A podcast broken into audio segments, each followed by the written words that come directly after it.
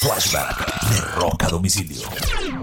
Un 25 de marzo del año de 1986, la agrupación Guns N' Roses firma su primer contrato discográfico con la disquera Giffen Records.